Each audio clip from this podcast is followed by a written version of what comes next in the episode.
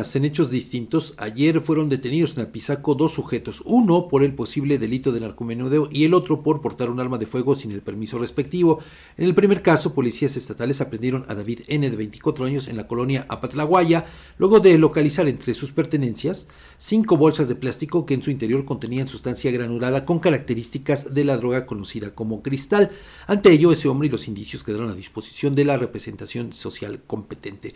Por otra parte, elementos del grupo de operaciones especiales de la Policía Estatal en coordinación con integrantes de la Secretaría de Marina aseguraron en la colonia Fátima a Daniel N de 30 años por la aportación ilegal de un arma de fuego calibre 22. A ese hombre también se le decomisó un cargador abastecido con siete cartuchos útiles y una camioneta marca Ford tipo Flex de color gris y con placas de circulación de Tlaxcala. De acuerdo con el Registro Nacional de Detenciones, ese sujeto pues ya en otro momento también había estado en esa condición por su presunta responsabilidad en un accidente vial y por fumar sustancias tóxicas.